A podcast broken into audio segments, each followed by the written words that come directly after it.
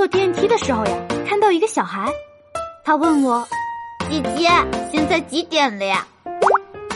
看他可爱，我就想逗逗他，于是压低声音说道：“你居然能看见我？”然后他笑着说道：“姐姐，你脸这么大，我当然能看到你啊！”嗨，大家好，欢迎收听非常幽默。我依旧是那个可爱迷人、逗你乐的小莫非。嗨，my super power，let's go！如果有人给你一千万换你男朋友，你会怎么想？我觉得难以置信，甚至有些恍惚。毕竟很少能在一天内同时出现两件喜事。后来想了想，我他妈有男朋友吗？高中有个朋友的妈妈是卖安利的，他和同学打架，被老师叫家长来，然后他妈妈来，苦口婆心说了一通，说的老师泪眼汪汪，放过了我朋友。重点是，他妈还卖了两盒安利蛋白粉给老师。去年那个教师节啊，我本来想跟老师发条短信说，老师。我可能不是您最出色的学生，但您是我最敬爱的老师。然后我看回那条短信啊，我才发现我打错了一个字儿，我竟然忘打了那个“出”字。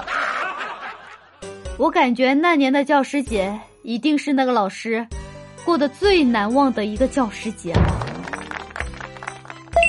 做了几个月的无业游民吧。天天在家里闲得发慌，终于忍不住去了一家公司面试。我去到面试官面前，面试官看了看我的简历，说：“你有什么特长啊？”我心算特别快，那有多快呀？要不你出一道题考考我，不就知道了？十三乘以十九等于多少？四十九。你这个明显算的不对呀，但是我算的快呀。那以后呢？只要是我的朋友，谁没有钱，尽管跟我说，只要我有空，我就可以和你说说。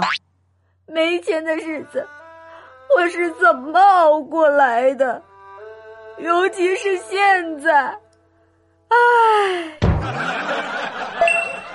现在这个社会啊。只有小朋友才会为爱哭泣，而我们这些成年人只会为穷落泪。